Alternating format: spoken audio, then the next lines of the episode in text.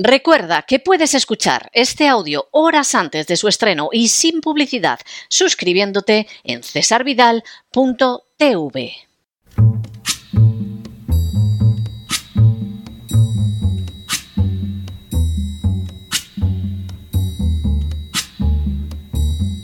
La voz con César Vidal, desde el exilio. When the night has come and the land is dark and the moon is the only light we'll see.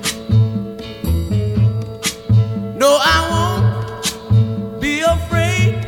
Oh, I won't be afraid just as long as you stand, stand by me. Muy buenos días, muy buenas tardes, muy buenas noches y muy bienvenidos a esta nueva singladura de la voz. Soy César Vidal, hoy es el miércoles 17 de enero de 2024 y me dirijo a los hispanoparlantes de ambos hemisferios, a los situados a uno y otro lado del Atlántico y del Pacífico, y como siempre lo hago desde el exilio. Corría el año 1796 cuando George Washington, el primer presidente de los Estados Unidos, redactó su discurso de despedida. Entre las advertencias dirigidas a los ciudadanos de la jovencísima nación se encontraban las lanzadas contra el espíritu partidista. Este no solo llevaba a olvidar los intereses nacionales y a crear discordias, sino que además, según palabras de Washington, opens the door to foreign influence and corruption, which finds a facilitated access to the government itself through the channels of party patience.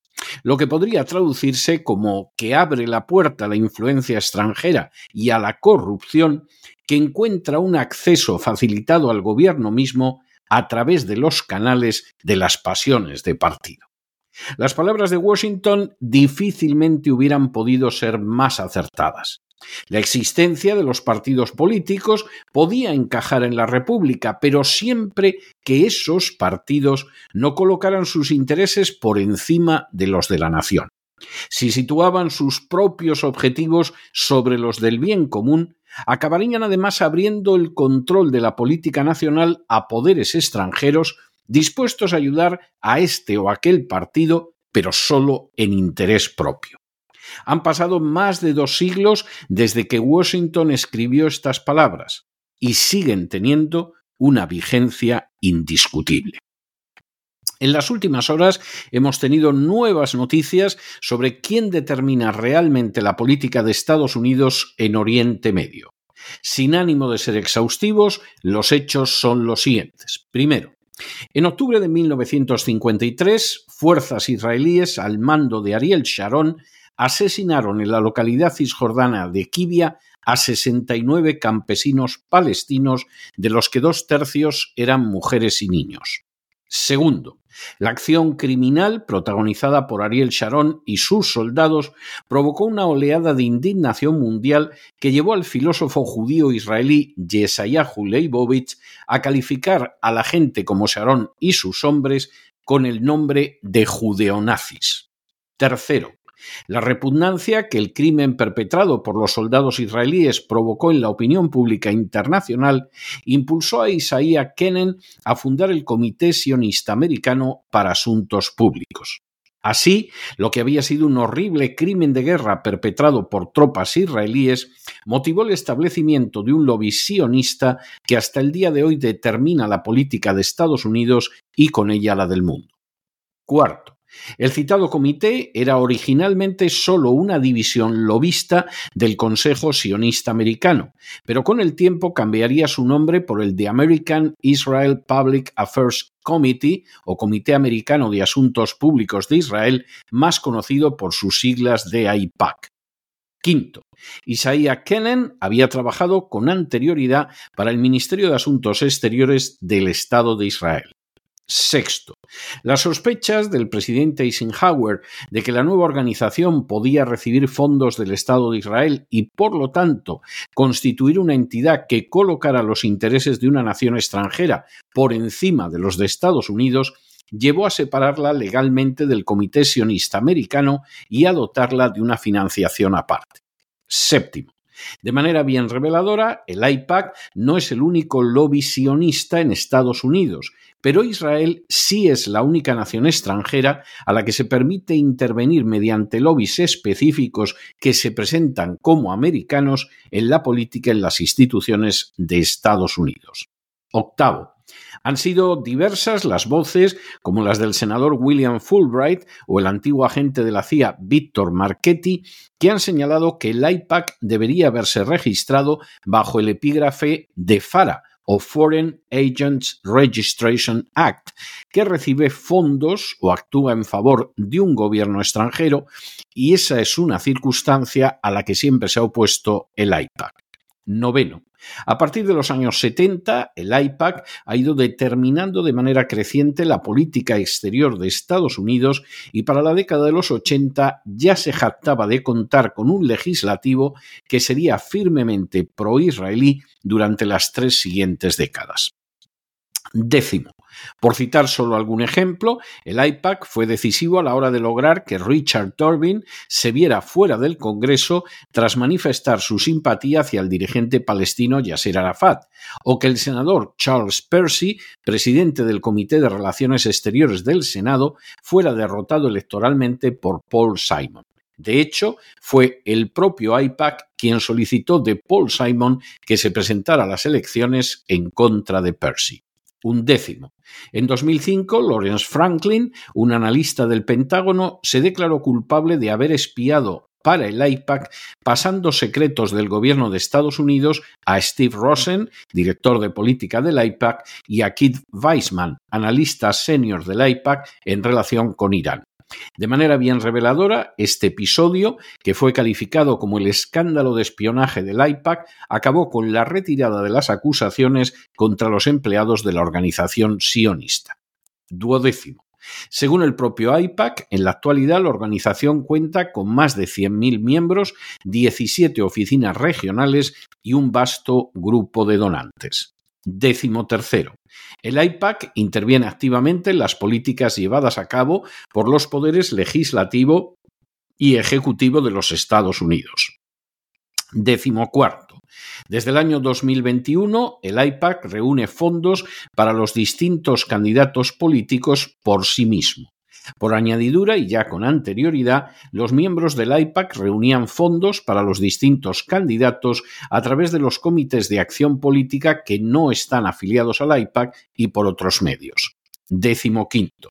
Aunque el IPAC ha sido acusado de mantener un control estricto sobre el Partido Republicano, marcando su política internacional, el IPAC se presenta como bipartidista y semejante afirmación se corresponde con la realidad.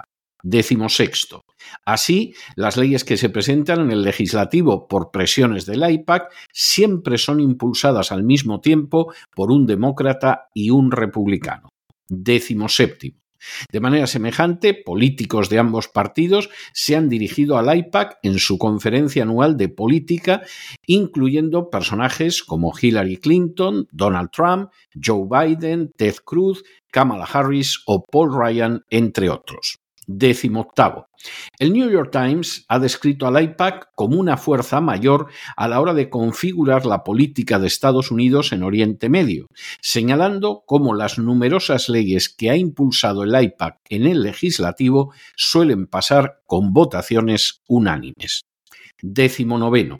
El desagrado creciente de la población americana hacia las operaciones del ejército de Israel en Gaza y su posición favorable a un alto el fuego ha tenido, entre otras respuestas del IPAC, la de afirmar públicamente que está dispuesto a gastar más de 100 millones de dólares para conseguir que no sean elegidos o reelegidos legisladores que no respaldan la política que ejecuta el Estado de Israel. Lejos de ser una fanfarronada, la afirmación del IPAC de injerencia en las elecciones americanas se corresponde con una realidad innegable. Vigésimo. Así, según OpenSecrets.org, ha publicado informaciones que revelan cómo los 100 senadores que componen actualmente el Senado de los Estados Unidos han recibido dinero del IPAC sin excepción alguna. Vigésimo primero. A la cabeza de los senadores que han recibido dinero del IPAC se encuentran personajes como Mitch McConnell con casi 2 millones de dólares o Chuck Schumer con un millón setecientos mil. Vigésimo segundo. El mismo IPAC se define en sus páginas de la siguiente manera. Apoyamos a los que apoyan a Israel. El PAC del IPAC es un comité de acción política bipartidista y pro-Israel. Es el mayor PAC pro-Israel en América y ha contribuido directamente con más recursos que ningún otro PAC. El 98% de los candidatos respaldados por el IPAC ganó sus contiendas electorales generales en 2022. Vigésimo tercero. La última afirmación del IPAC resulta más que reveladora es el IPAC quien consigue en el 98% de los casos que un candidato gane o pierda unas elecciones legislativas. Vigésimo cuarto. La influencia del IPAC ha sido también más que notable en cuestiones como decidir la invasión de Irak, adoptar normas que impiden críticas al Estado de Israel, sancionar a Irán, entregar miles de millones de dólares en armamento al Estado de Israel o respaldar a la agricultura del Estado de Israel en Estados Unidos.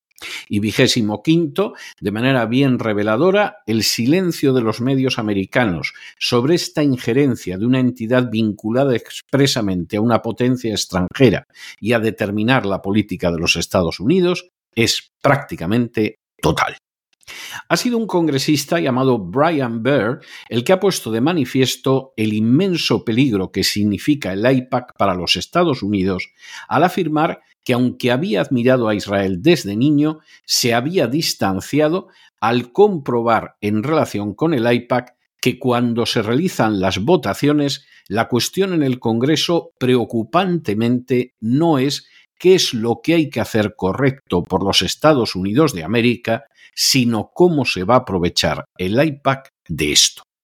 El catedrático de la Universidad de Chicago, John Mersheimer, y el catedrático de la Escuela Kennedy de Harvard expresarían con más claridad todavía el poder del IPAC en la política americana al señalar que su éxito se debe a su capacidad para recompensar a legisladores y candidatos al Congreso que apoyan su agenda y para castigar a aquellos que la desafían.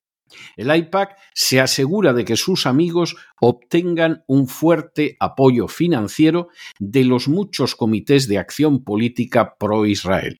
Cualquiera que es visto como hostil a Israel puede estar seguro de que el IPAC dirigirá las contribuciones de campaña hacia sus oponentes políticos. El colmo es que el IPAC un agente de facto de un gobierno extranjero, tiene un dominio absoluto sobre el Congreso, con el resultado de que la política de Estados Unidos hacia Israel no se discute allí, incluso aunque esa política tiene consecuencias importantes para todo el mundo. Fin de la cita.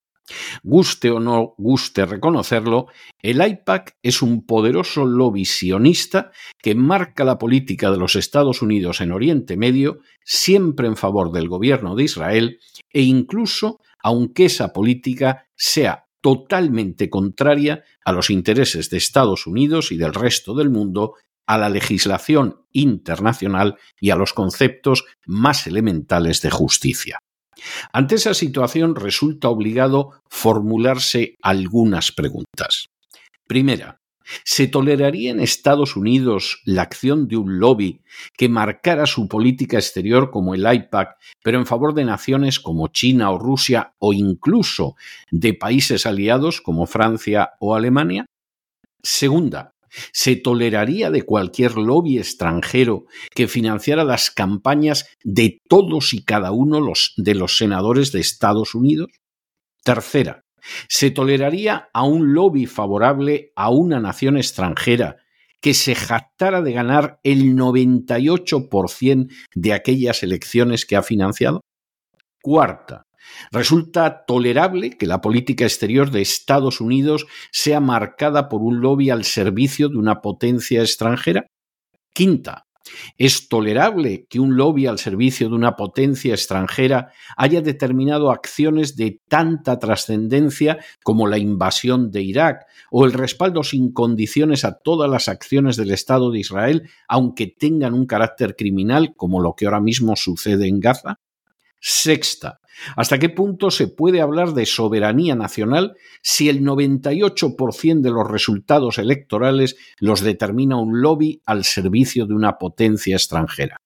Y séptima, ¿qué queda realmente del gobierno del pueblo, por el pueblo y para el pueblo al que se refirió Lincoln mientras el IPAC siga ejerciendo sus funciones de presión?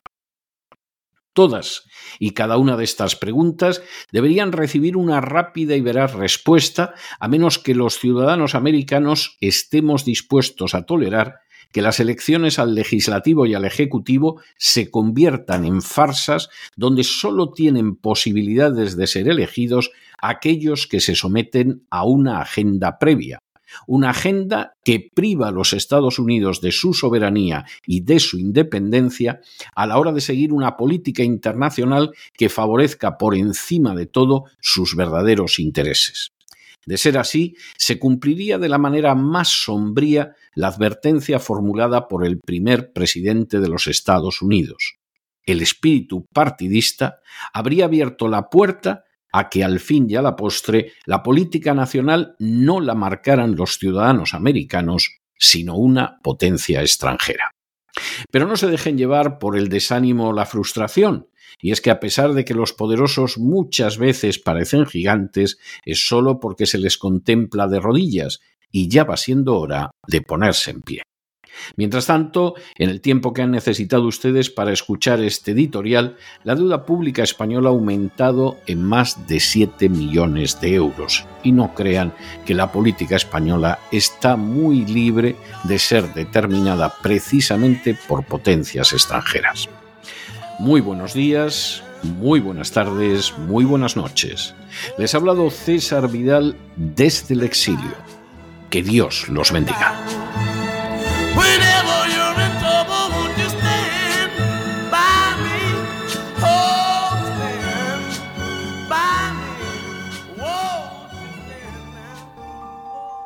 Esta sección está patrocinada por crowdfunding con el siguiente mensaje. Nuestro Señor Jesucristo, el único Dios verdadero, es misericordioso y nuestro Salvador.